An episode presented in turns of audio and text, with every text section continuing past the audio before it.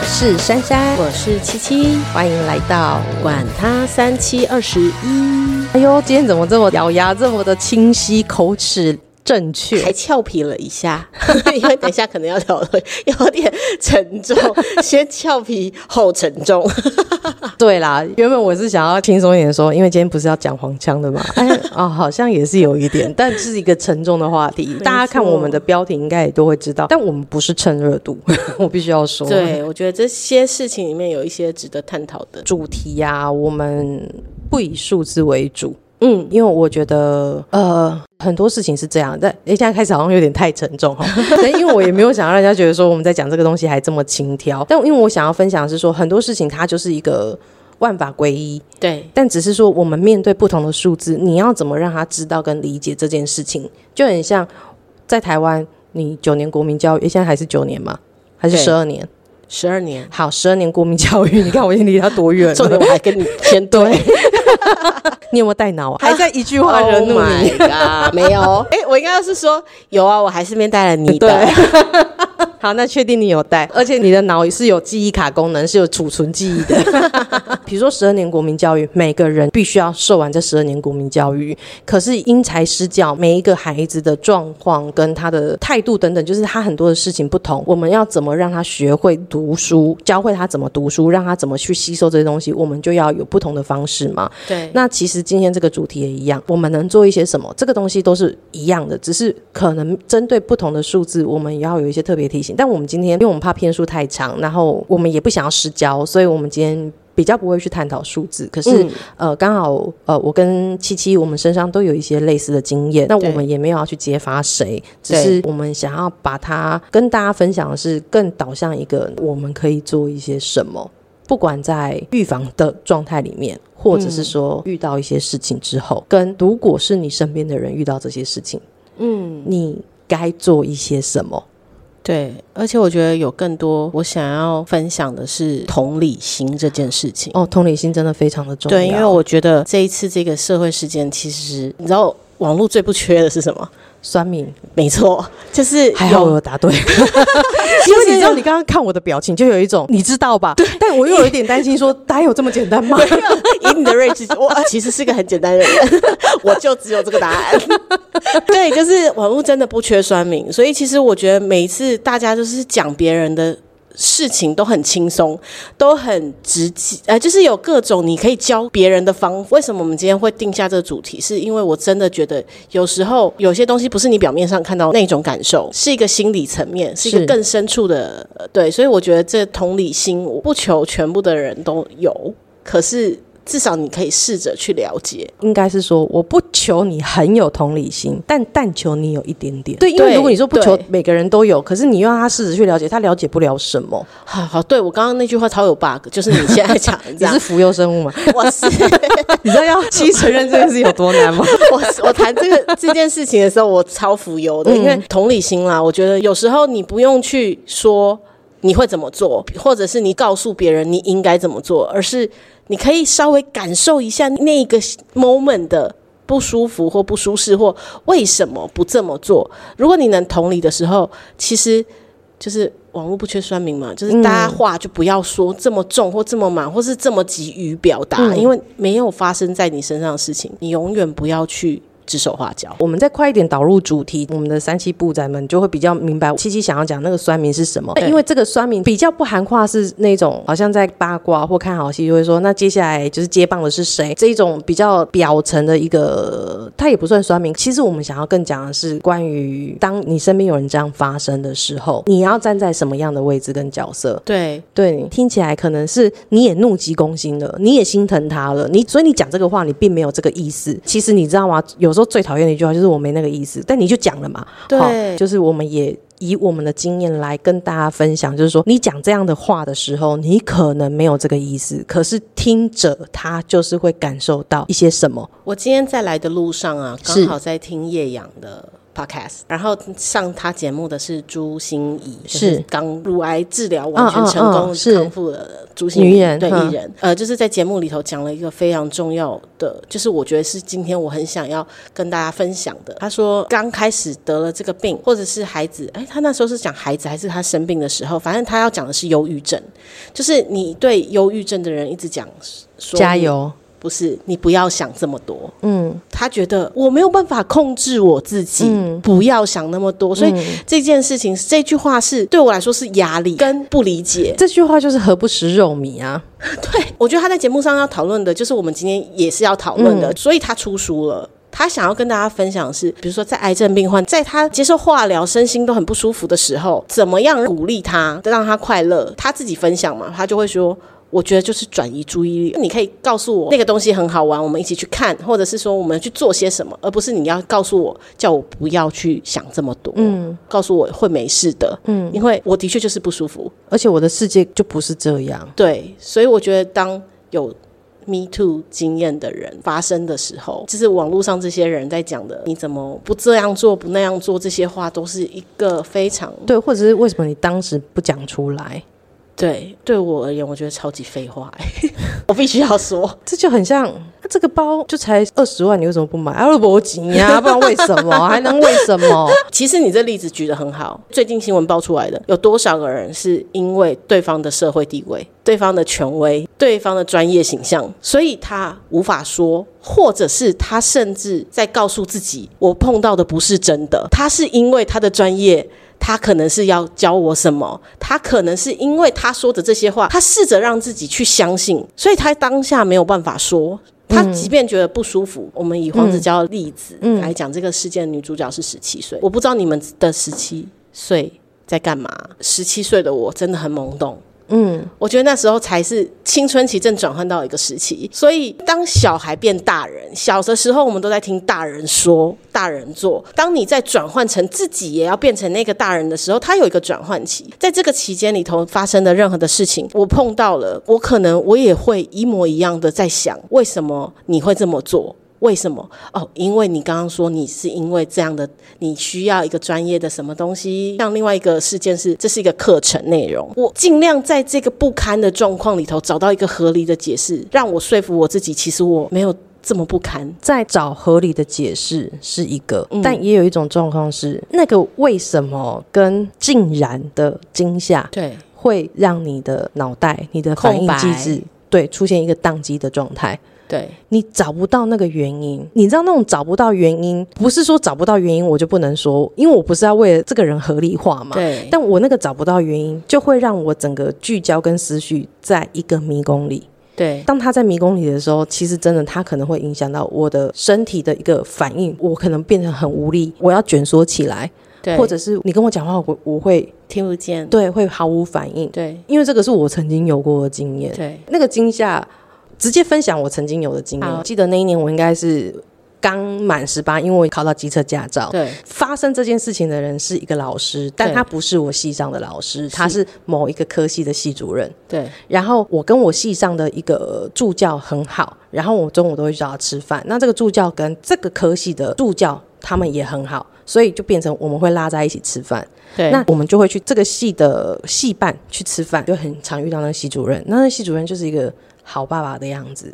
对我那时候是在南部念书，他是北部人，所以他就等于是自己一个人在学校附近对租房子，久了就是哎、他好像也都没有跟你有距离，就没有违和感，然后就是好像是好爸爸的形象。那你开他玩笑，他也没有怎么样，什么之类的。有时候下课的时候，我会去找这个助教吃饭。有一次去的时候，我就发现这个系主任他走路就是掰卡很严重。嗯，我们当时就说老师你怎么了？他就说哦，他可能不小心扭到跌倒这样。对，可是因为他那个真的很严重，就是真的把他当一个好老师长辈啊，对长辈看，所以你其实是会担心他的。你就是我只会骑车嘛，因为我们是很乡下的学校，就是要不要带你去隔壁比较就是大都市的，就是骑车可能二十分钟的地方，可能去看中医啊，还是看那个就是对对扭伤那一种。那他刚刚开始跟他就说啊不要，隔几天就会好。可是你再晚一点看到他，你去看他走路掰咖更严重。对我就跟我自己系的这个助教，我们俩就说我们陪你去。对在以前的乡下，就是说不是计程车，不是像台北随招随有。对那有时候比较晚，其实连计程车可能都没有。反正我们当时就想说，我们就是就是骑车载他去，嗯，然后呢，他就坐我的车，因为我的车比较大台，对那他就坐后座嘛。有时候骑车是这样，大家一前一后，一前一后，然后有时候红灯就就骑到一半的时候，原本他扶在机车后座的那个手，他就到了我的腰了。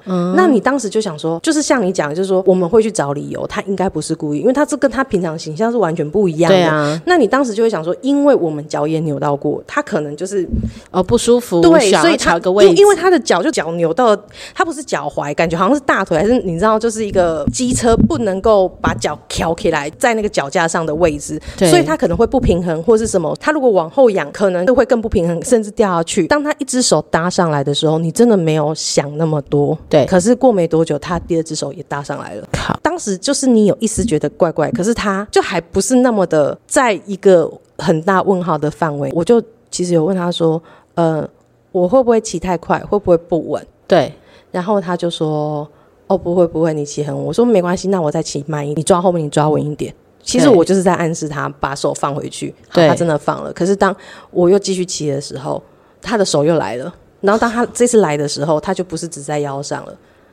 他慢慢的就往上移了。他怎么那么激我？然后他往上移的时候，其实我还在骑，我就把它拨开，因为这时候我跟我那个朋友是一前一后嘛，对所以他没有在旁边，他没有看到，我就把它拨开。对然后我拨开的时候，刚好就停红灯了，所以我的朋友就停在我的旁边。对我没有直接跟我朋友讲，但我一种说笑方式说，哎，我觉得主任好像都做的不是很稳，还是什么，这样是不是我骑车太快什么的？对然后这个时候他就是个好老师嘛，他说没有，就是很谢谢你们啊，我是很怕坐机车的什么什么之类的怎样。好，所以就在绿灯的时候，我其实我当时心里。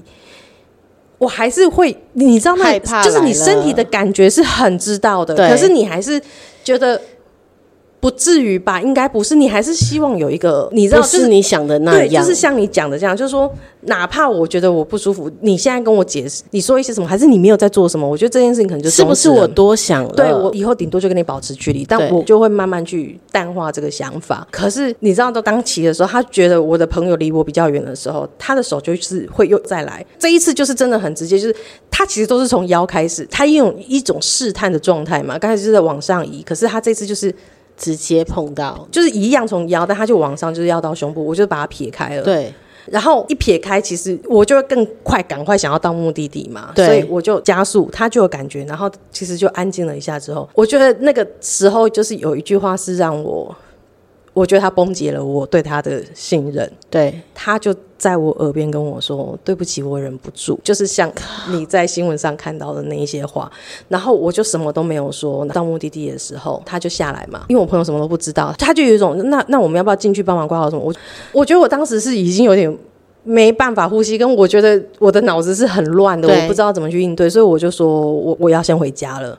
对我朋友可能有觉得怪怪的，可是他又不知道发生什么事。我那时候自己住外面，反正我就先回家。我刚到家的时候，我朋友可能也就马上就走了。他就可能觉得怪怪，他不知道怎么回事，但他比较担心我，所以他就打电话给我，他说：“你你还好吗？你是不是在家？因为我在你家楼下了。”嗯，然后他就进来，那进来我就跟他讲发生了什么事。我觉得我那时候很谢谢他的是，他并没有说什么，他的年纪跟我大姐一样，他就是大我六七岁，然后我们到现在都还是很好的朋友。我其实有点忘了他当时怎么做，但是我知道他一整晚都陪在我身边。他就说：“那对今天就在这边陪你睡，然后你安心。对你有什么想法，你要怎么做，你都可以跟我说。嗯哼哼，这些事情就是像我们前面几集讲的，一句话惹怒你，那种东西是秒爆。可是有些东西是它是有发酵的。惊吓这件事情也是，我就隔天在上课的时候，那你知道，因为我们都是自己上课自己选位置坐，你一定跟自己的好朋友坐嘛。对那我们那时候坐的位置就是说，比如说我们是五六个好朋友，我们会坐两排，就是三三左右三，然后我就是坐在最后面。我跟你讲，我我就上课到一半的时候，我突然觉得我不能呼吸。呼吸嗯，我当时其实做一个很诡异的举动，但是我没办法，因为我要先呼吸嘛，我就先离开椅子，我就蹲下来，然后就是自己抱住这样。对刚开始，因为他们都坐在我前座嘛，他们不知道我发生什么事。有一个人要回头，就说要问我说：“哎、阿生，阿生，哎、哎，你怎么蹲在那边这样？”嗯他一出声，那前面几个好朋友就回头说：“阿丽小安娜。”我就说：“没事，你们现在不要看我，呼吸不舒服啊，你们不要看我，不然我我会更没办法呼吸过来。”对你知道，可能他们太紧张，他们马上都赶快回正坐好哦，对然后都用这样斜眼看我，公，哎哎，狂干也在，幽默化解了一对对很。可爱。可是其实他们到现在也不知道发生什么事。我后来发现，我真的呼吸不过来，可是也不是那一种需要看医生的那一种，就是我我想要离开这个环境，我需要去在一个我觉得更安全的地方，我想要回家。对然后我就跟老师说，我说我真的很不舒服，我想要回家。那可能我的身体看起来没怎么样，可是我气色看起来就是神情看起来，老师就是好让我先回家了。我跟你说，我其实很后悔我做这个决定，你知道吗？因为我出去的时候，教室要走到大门口去牵车，是要经过一个体育场。对走到一半的时候，我看到那个老师，他从大门走进来，真的超害怕的，你知道吗？我就觉得我现在就是没有想要见到你，对，当下的直觉就是你转头就要走嘛，没错。他就开始叫你。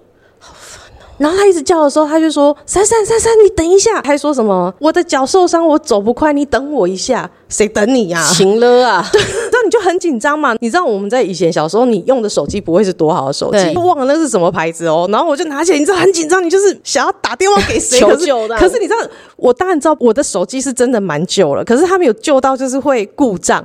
可是当时可能我真的太紧张了，我连解锁都解不开，我就是怎么解不开，怎么解不开。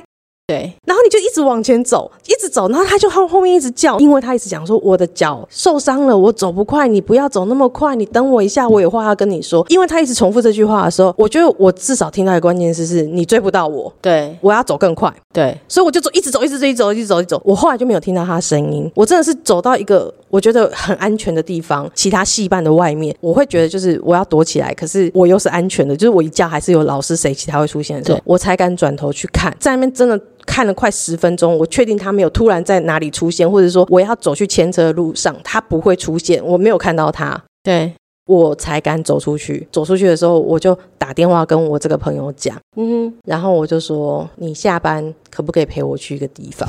他就说：“去哪里？”我说：“我要去手机行，我要买一只新手机，一个一按就可以的。我帮你设到第一号，对，我然后拿一，他就能找到你这样。你知道，因为其实学生没有很多钱，可是我当时我有存一点钱。我跟你讲，我这种花重金的，我那时候花一万块买一只新手机。对学生而言，这真的是重对，我金。我就是一定要，而且你知道以前还是有按钮的嘛，对所以他怕你触碰到它，不是你要按什么什么才能解锁，对后来就是有出一种很像那种海豚机，就是一个滑盖，就这样啪打开，嗯然后就按钮那一种，那一种就不用解锁。对我那时候还问那个通讯长说，如果我真的很紧张，不小心一打开的时候把它掰断了，嗯，开开，还可以通话吗？他说 可以，因为它是盖子，那个话筒在哪里？我说好，那我就买它。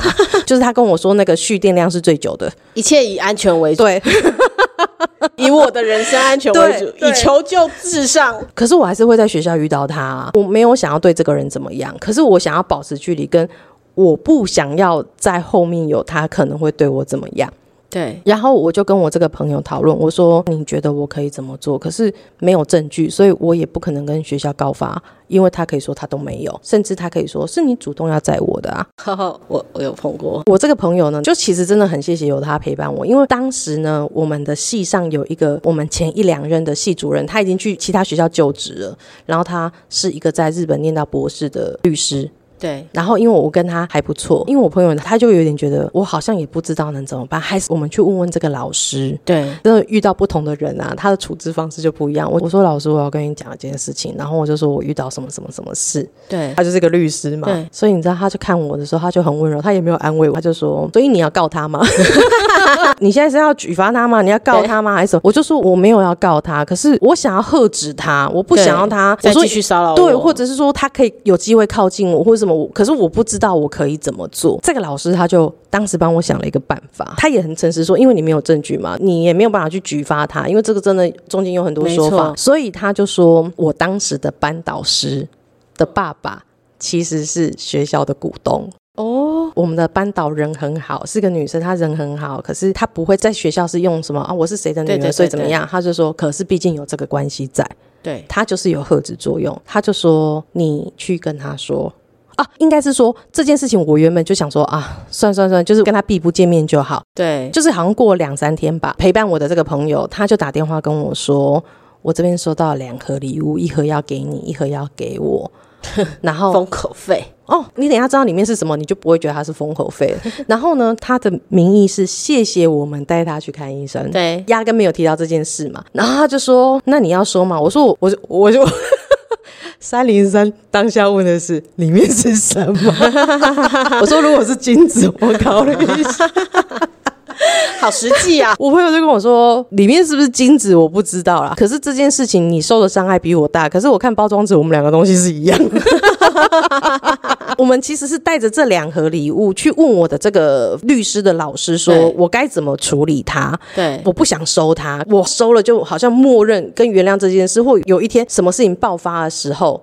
对方好像会有机会说：“那你不是也收了，还是什么？”我说：“所以我现在不知道怎么处理。”最后他就跟我说：“叫我把这个礼物，把这件事情去跟我的班导说，请我的班导把礼物转回去给他。我们不只讲，但是你要让他知道有一个有利的人是知知道这件事情，而且这个人是站在你这边。”对刚开始去跟我班导讲的时候，因为我班导这个老师是一个人很好，但她是一个非常正直的女生，但她也不是那种很正义。当时跟她讲的时候，我忘了她当时怎么回我，可是她也不是说让我很不舒服，或者觉得她很无情，对，但我知道她当时一种意思是说，你让我消化一下，所以我现在不能回应你这样。这个礼物等于说我消化跟我决定之前，你先你先收着我没有办法帮你拿去给他这样对。我就说哦好，我心想说不行，我大不了就是。请我的这个助教朋友再转交谁，就是直接拿给他也可以，只是说有没有一个有利的人是知道。隔天他就跟我说：“你拿来，我帮你拿去给他。”嗯，他可能就是用一种名义告诉他说：“你为什么会送这个礼物？我知道。”嗯，你的脚受伤我也知道，但这中间还有什么事我也知道。嗯，这个礼物你不用送了，但就是这样。对因为我们两个包装纸包起来盒子不是看起来都是一样嘛，对对不对？我们还是很好奇里面是什么啊。老师就拿了其中一份退还给他，就说我的他退还了，对可是助教他说没关系嘛。嗯因为我们就真的很想知道里面是什么，巧克力饼干。巧克力饼干不是大大的嘛，然后你就这样摇摇摇，又轻轻的，又一点什么声音，就是那种刷刷的声音。我想说，哎，该不会是金项链吧？我以为你说该不会钞票？没有，他说哦，巧克力饼干。还好它不是金币的巧克力饼干，不然你会整整盒砸地上，有没有？太没诚意了。这个是我当时的一个经验，所以当时我也遇到过。为什么我不说？我相信，如果当时我把这件事情跟我的朋友们讲，其实我觉得我当时的那一群好朋友，他们是不会讲这种话的。可是，在我的人生际遇里面，难免还是会有遇到一些听到你讲这些话的时候，他会跟你说：“哎，珊珊，你不是反应很快吗？你不是很会应出应急吗？一句话惹怒你的时候，下一句你都会顶人家。这件事情你怎么不说？你这么会说话，你怎么当时什么都没有说？所以我才说你没有经过人家经过的东西。那句话叫做什么？莫未经他人苦，莫劝他人善。”对，真的不要，真心不要。你刚刚讲这故事，我的故事比较，我觉得比较难去阐述细节。嗯，但是我我我想用一个倒叙法，这事件发生以后的后面的我，在整个回推到这个事件，我想要聊的是。我的心路历程，嗯。因为七七的朋友应该都是很了解我从小到大在我身边的人，或甚至即便是后来认识的人，大概对我的印象都知道我算是蛮阳光的女生，嗯。然后很爱笑啊等等之类的。发生的当下，我没有跟任何人讲，原因是因为我不可置信，因为这个人的程度几乎等于我的家人了。嗯，所以你不会想到有有一个你称为就是家人的人，对把他像家人一样看待的人，对，把他像家人一样看待，而且是算是我出社会以来就是一直一直在他身边工作的人。就是我当时会觉得说，怎么可能？怎么会？发生这样的事情，但是因为这件事件是有循序渐进的。你刚刚讲骑摩托车从腰摸到胸嘛，他试探你吗？，对他试探嘛。那因为这个对象他是一个算是社团里头，你知道社团就是福伦社啊、狮子会啊、青商会，我就不点名哪个社团，但是他是在社团里头，当时算是有威望的人。那他又是我等于像家人般存在的对象。我曾经看过他在公开场合，他的老婆也在场，他们在舞台上哦，比如说当时不是很流行，呃，演戏的时候就说。我们是假亲，不是真亲。嗯，对，所以他在舞台上呢，他就对了某一个女生，你知道这是要大庭广众之下，他就对了一个女生说：“你真的是表现的很棒，然后可能就是类似说获得奖励，亲吻一枚。嗯，然后以前不是有一种亲法，就是我捧着你的脸，然后我的拇指对着你的嗯唇，把你盖住，所以我是亲我的手指，不是亲你的嘴巴，嘴巴，这是借位嘛？好，所以我看过这一幕。然后他第一个试探就是这个，当时他试探我的时候，也是在一个半公开场，所以半公开场是一个社团出去的风景区，所以是个公开场合。但那个当下只有我跟他两个人，然后他是喝醉的。喝酒醉的，所以、因为我把你当家人，我一定也是关心你说你怎么倒在这，我就靠近去，靠近问，就是询问他的你还状况状状况，你还好吗？什么之类的，很醉的状态，那他就哎呀啊啊，你真的人很好啊，就只有你关心我啊，什么？你看他们都玩到这样啊，你真的很贴心啊，给你一个就是奖励，就是那个舞台上的一模一样那一幕，然后搬到我的面前对我，你知道这个当下，这个人是一个长辈，然后你是这么的信任他的一个人，而且他又喝酒醉，嗯发生当下是不是觉得说他在舞台上做过吗？嗯所以他不是只有对我一个吗？嗯他是玩笑吗？嗯，这是玩笑吧？我不能认真啊！我如果对别人讲了说他怎样，知不知道他亲我什么，大家一定会说：“哎呀，没有啦，他的个性，或是因为他在舞台上就做过一模一样的事情，怎么可能？”好，所以这个事件发生的时候，当时我的选择是不可能，就是不敢置信，然后的不可能，就是我不想误会你，我也不想误会我自己。然后这个事情就开始有一些循序渐进，就是因为我们是一个在社团也会碰到，然后在工作场合也会碰到的对象，变成说我们的接触的时间量很大。这个循序渐进就是社团活动，可能吃饭的场合，后来都会有会后会。那可能会后悔的时候，就会有一些更 over，因为都有喝酒。我能当时做到保护我自己的状态，就是我公开的说，以后这些场合的酒我都不喝，不要找我喝酒，因为我觉得我受不了这样的的环境。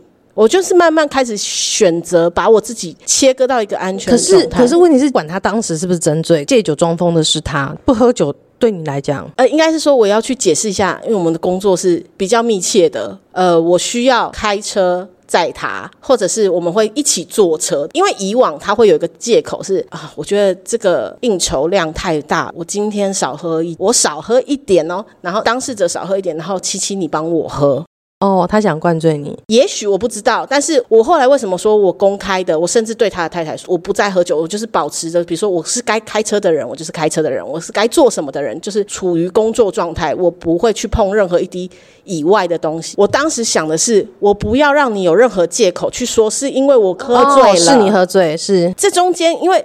循序渐进嘛，它不是立刻到一个什么样的程度。我先把我自己抽离那个危险状态，而且我是告诉别人了。其实当时那些社团，我不是只有碰过，应该是说我有碰过咸猪手啦。是，对，所以其实我是借由这个咸猪手来告诉，就是身边的人说，我不会再碰酒哦，我是保持清醒的哦。我不会再让自己在这个状态里头，我会 call out 的哦。我是顺便跟这个当事者喊话说，我现在已经告诉大家，我会求救，不要再做更多越矩的事情。好，然后我要讲的是，我说倒叙，是因为我的当下这些事情的发生，我并没有跟半个人讲，是直到两三个月后，有一天跟我最要好的朋友出去，然后他告诉我说，我怎么觉得你现在浑身带刺？嗯我才意识到说，原来我整个人是在一个很紧绷的状态下。嗯这个朋友当然就是我第一个讲的朋友，我就说，因为他就一直在关心我到底发生什么事情，为什么你整个人变得你这么爱笑，你怎么好像。我那时候他们就讲，就是就是一个愤青啦。我看到什么任何不公不义，我就整个人好像爆炸了，就觉得说都是对方，就是一定是有什么什么，反正我觉得他会很激动。然后所以我朋友关心我，我就把这件事情讲出来。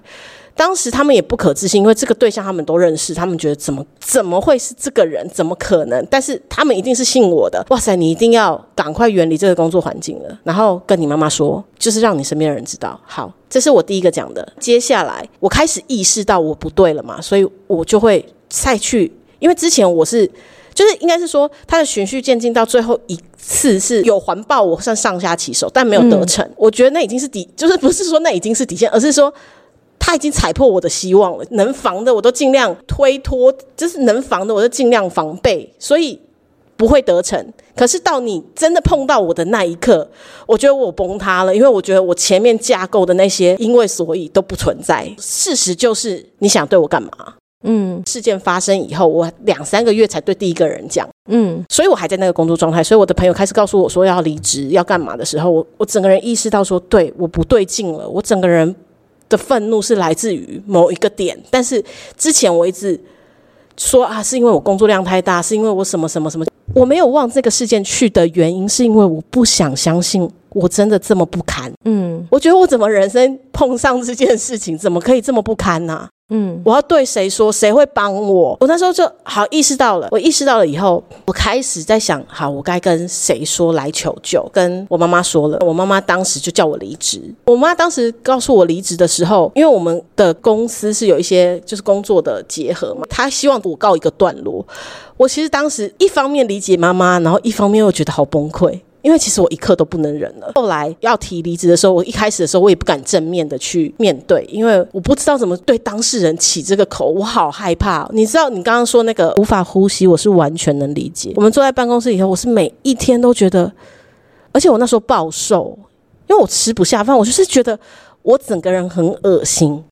嗯。就是我刚刚说那个不堪感，这个事情怎么会发生在我身上？然后我觉得我自己很恶心，然后我看到对方我很想吐，但因为碍于现实状况，比如说一些工作的原因，我还得在这里，所以我整个人就是崩溃，心理的崩溃。但是我表面还是每天都要做一样 routine 的事情，嗯，直到呢我真的受不了，我真的觉得我再踏进那个办公室我都无法呼吸了。我去找这个当事人讲了我要离职之后呢，他当下就看了我一眼，然后跟我。说对不起，但就是你知道，这个对不起对我来说没有任何意义，因为我觉得你毁了我的世界。嗯，我必须说，当时是当时我的男朋友从我后面环抱我，都整个人会发麻，然后推开的，因为我只要觉得有人要从后面抱我，那个阴影就很像溺水过，你知道，只要冷水打到你的头上，你都会觉得我快溺死，我就觉得对不起。然后呢，最重要是因为我知道他后来不是只是对我做这样子，他是借由这样的模式模式有对其他人做过。我没有说的原因是因为他就像我家人般的存在，当时他老婆怀孕了，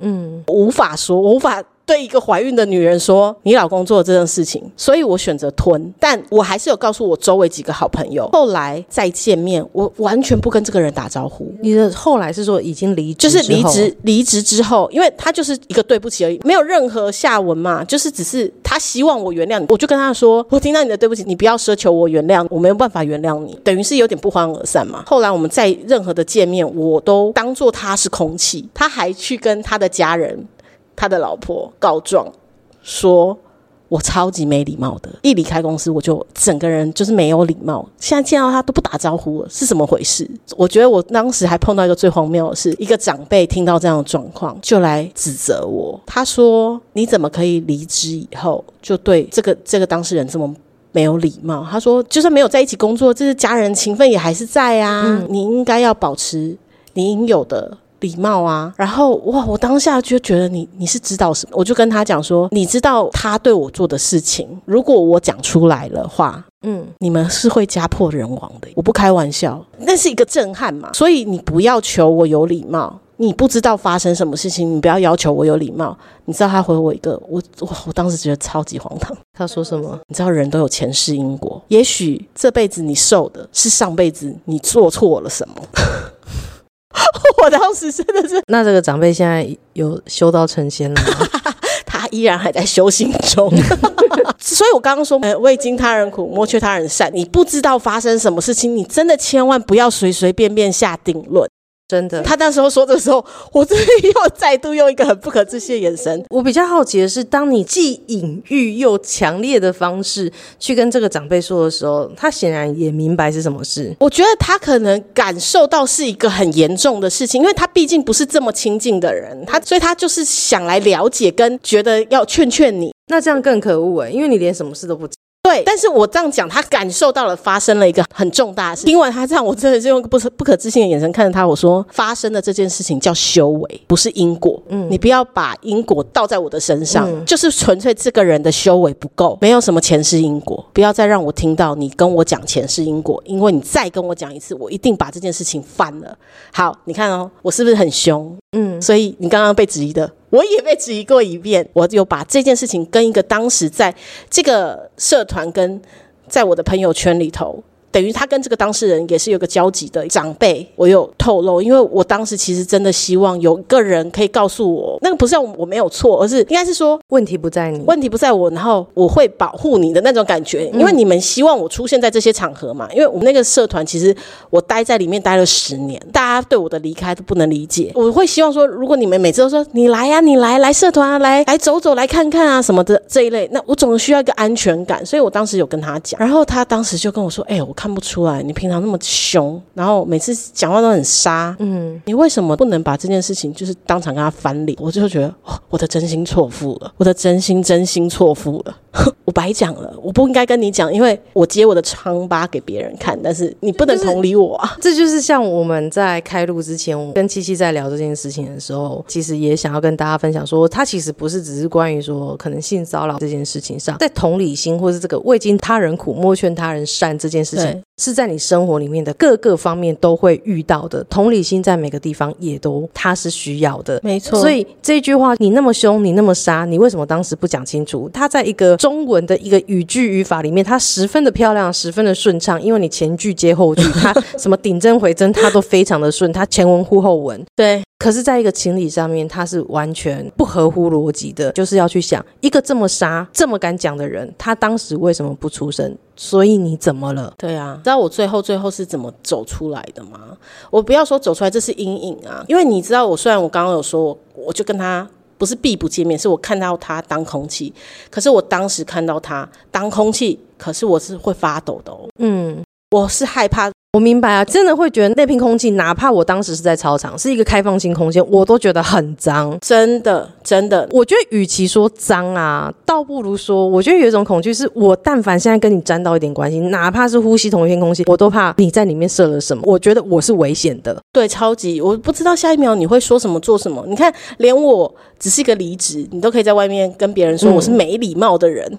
我这么有礼貌，怎么可能？就是用一种很荒唐的攻击来证明他自己是其实仔细想一想啊，他其实一点都不荒唐，因为他如果能对你做出这种事情，他后面在做这个，他一点都不荒唐。这个是在他的荒唐世界里面不荒唐的行为啊。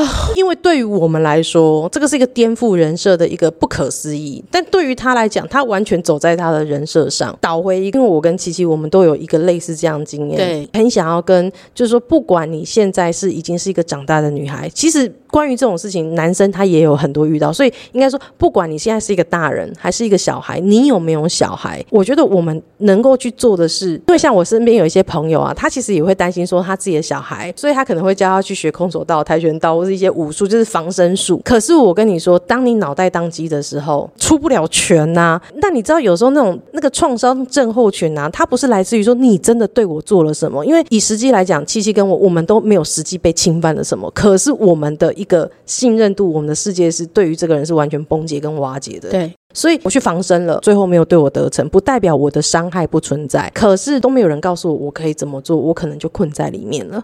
对就是说，你可能发现你的朋友一样，或者说你要在教导你的孩子的时候，其实你除了教他怎么防身、怎么逃以外，有一件很重要的事情是，你要告诉他们，遇到事情你一定要说，对，我觉得这很重要。而且你要记得一件事情哦，因为比如说以七七的经验，他可能。遇到，比如说他第一个朋友有告诉他，他后面的朋友有告诉他，可是你在这个整个处理的过程中，就是有几个你也觉得很信任的人，他并没有给予你以为会有的支持的时候，很多人他会这样卡住哦。对啊，对啊，你知道，因为在这个时候你是很慌乱的，你是不会去想到说，可是前面朋友都有支持你啊，你就是会卡在那一个不支持你的那个点，就觉得我错了，还是不要讲，我躲起来，我躲在一个最安全的地方，然后当我觉得我足以够力量或是够安全，我能够去做什么，我再做。可是这一躲可能就是一辈子，对所以你也不要因为一次两次有一些人怎么样，你就停止了这件事情。因为我们甚至也听过嘛，我们不是要去诋毁警察同仁，可是我们确实在新闻上也有看过，有一些真的可能发生这些事情的女生去投案的时候。真的也是会被专言酸语说，那谁叫你裙子穿这么短？对，我觉得除了就是找你信任的人讲，这是一个方法，因为有时候也许信任的人也不一定给你一个你可以相信的反应。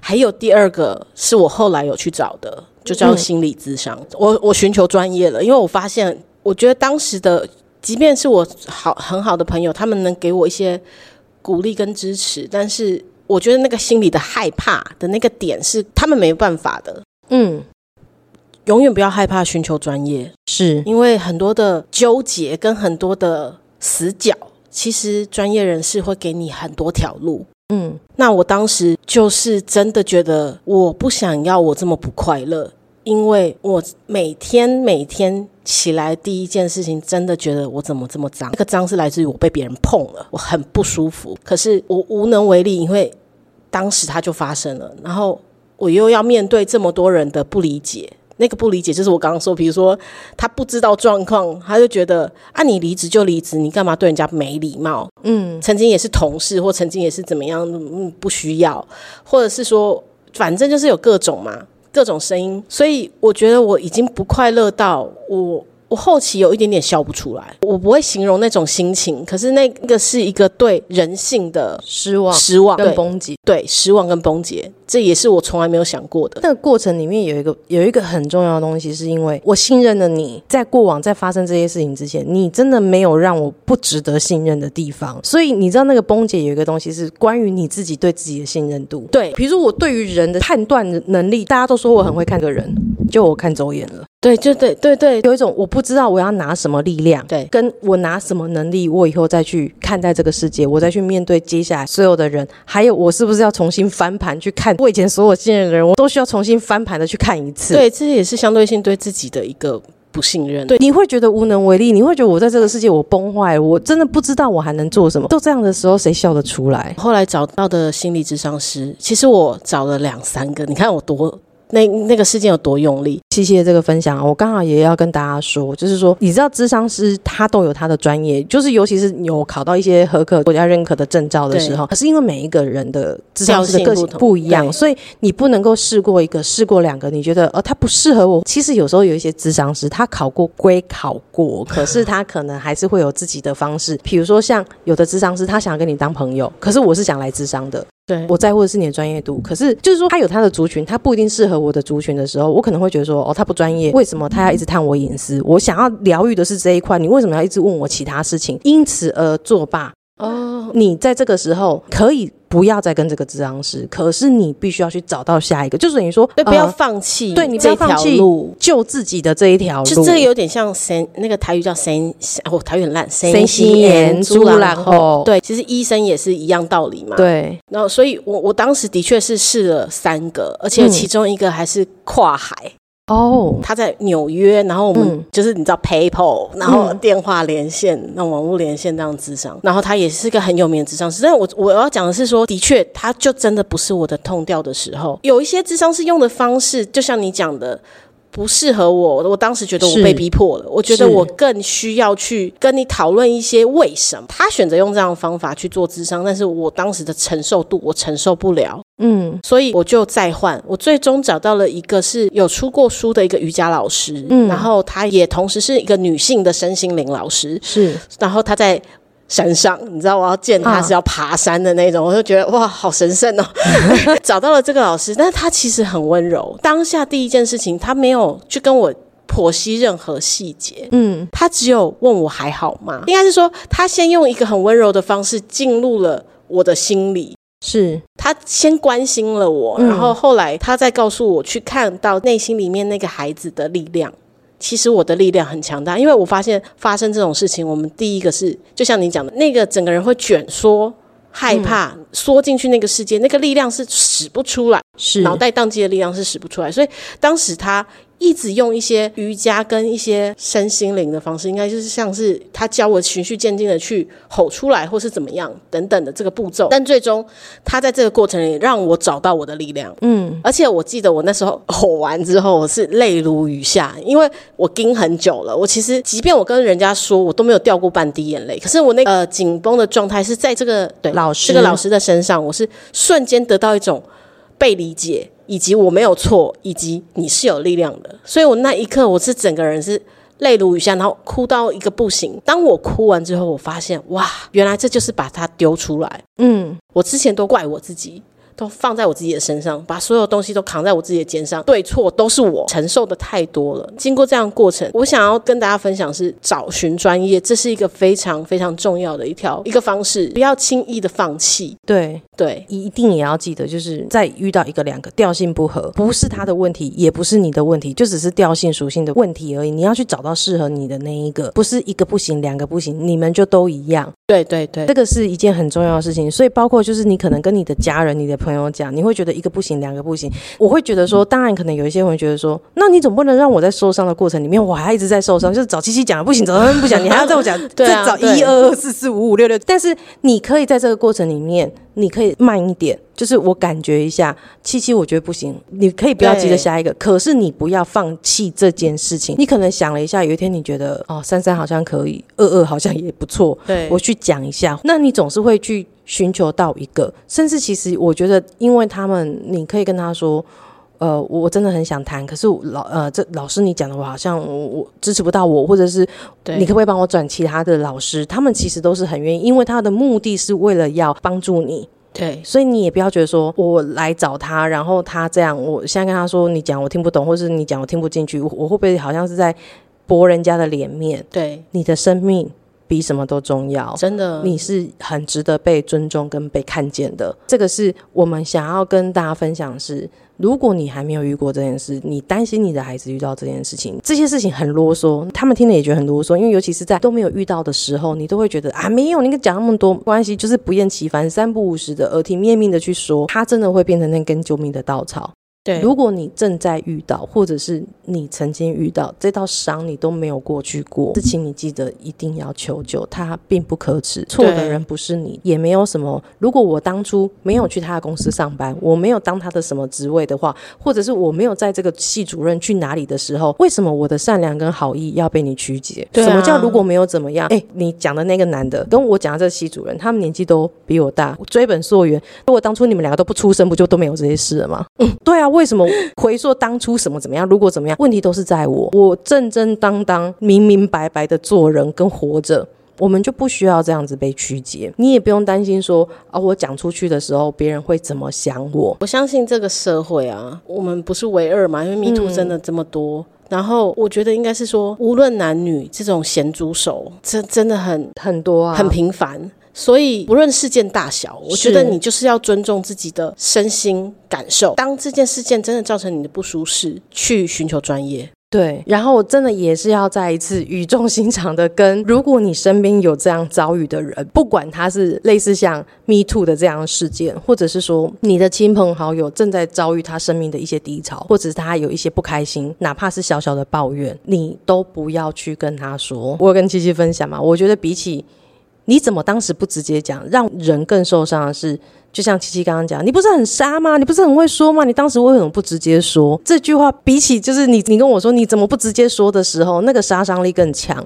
对，或许你会觉得说，可是我是心痛，我是很急，我就觉得为什么你不保护好你自己？呃，我我们都明白你们的善意，但有些是。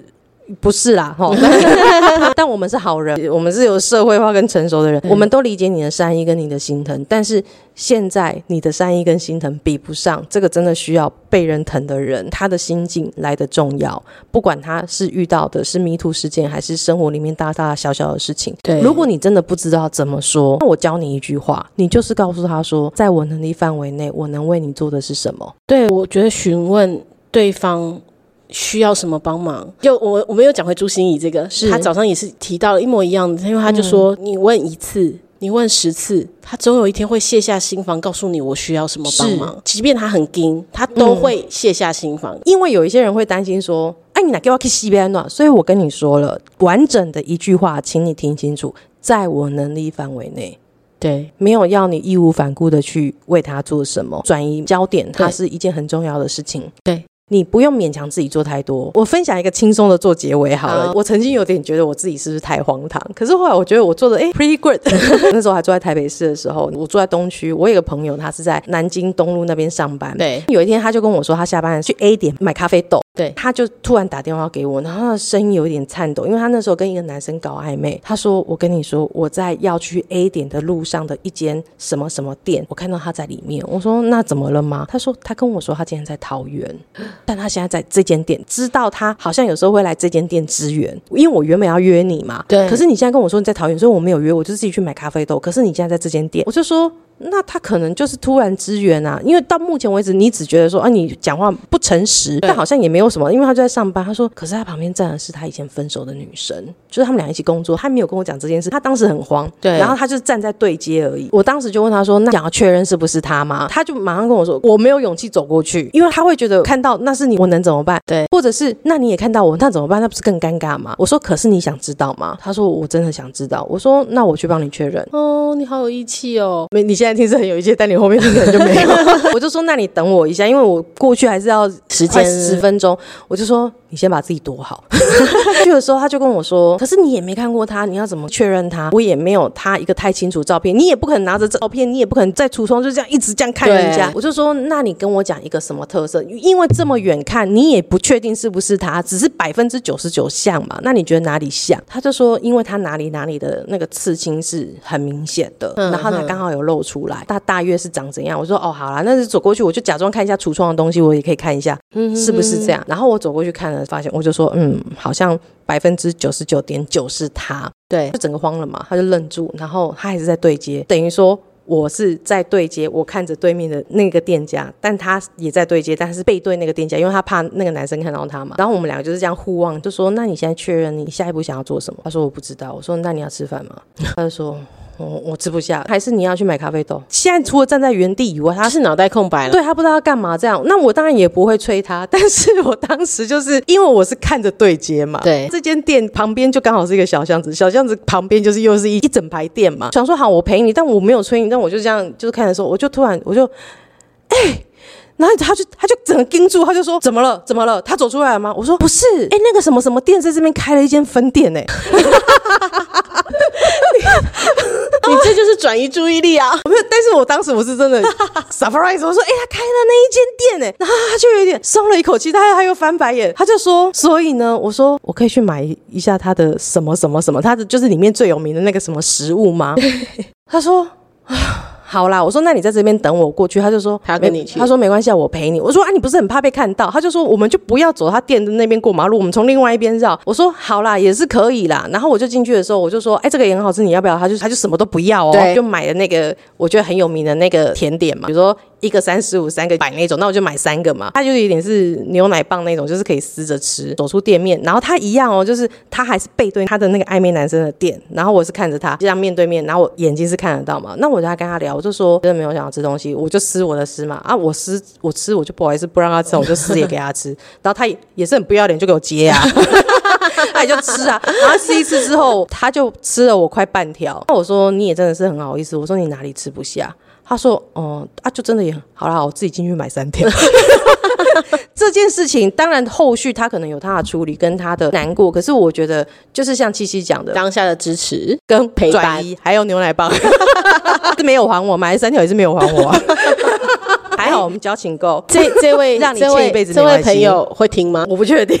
因为我呃呼吁一下，你还欠珊珊半盒 半因为条。我，后来发现，就是说我不是刻意要去转移，但是在这当下，我好像也不自主会去做一些事情。因为又回来生命数字，就是你的三的幽默感。因为有一次呢，我也是半夜，然后我那时候跟朋友住在一起的时候，我们就买了卤味吃。在他搓一个什么鸟蛋的时候，我的电话响了，就是也当时的一个好朋友，他就打电话给我，然后接起来的时候，他什么都没有讲，就一直狂哭，就 这时候我就会说，我我有在听，我不会问他说你怎么了，因为大约也知道他当时怎么了，我就说我有在听这样，然后他就一直哭哭哭，然后哭到就是后来就会比较情绪缓和嘛，还在哭，啊，你知道哭到最后不是会 就类似这样，啊然后又又还在哭，你就会听到他那边隐约除了这个哭声以外，还有一点滑鼠的声音。我说你在滑什么？他说 就工作还没有做完，这样工作那你就会知道嘛，你边哭你还在边工工作，那你就不介意我怎么样？我就说那你不介意我边听你哭边吃个卤味吧？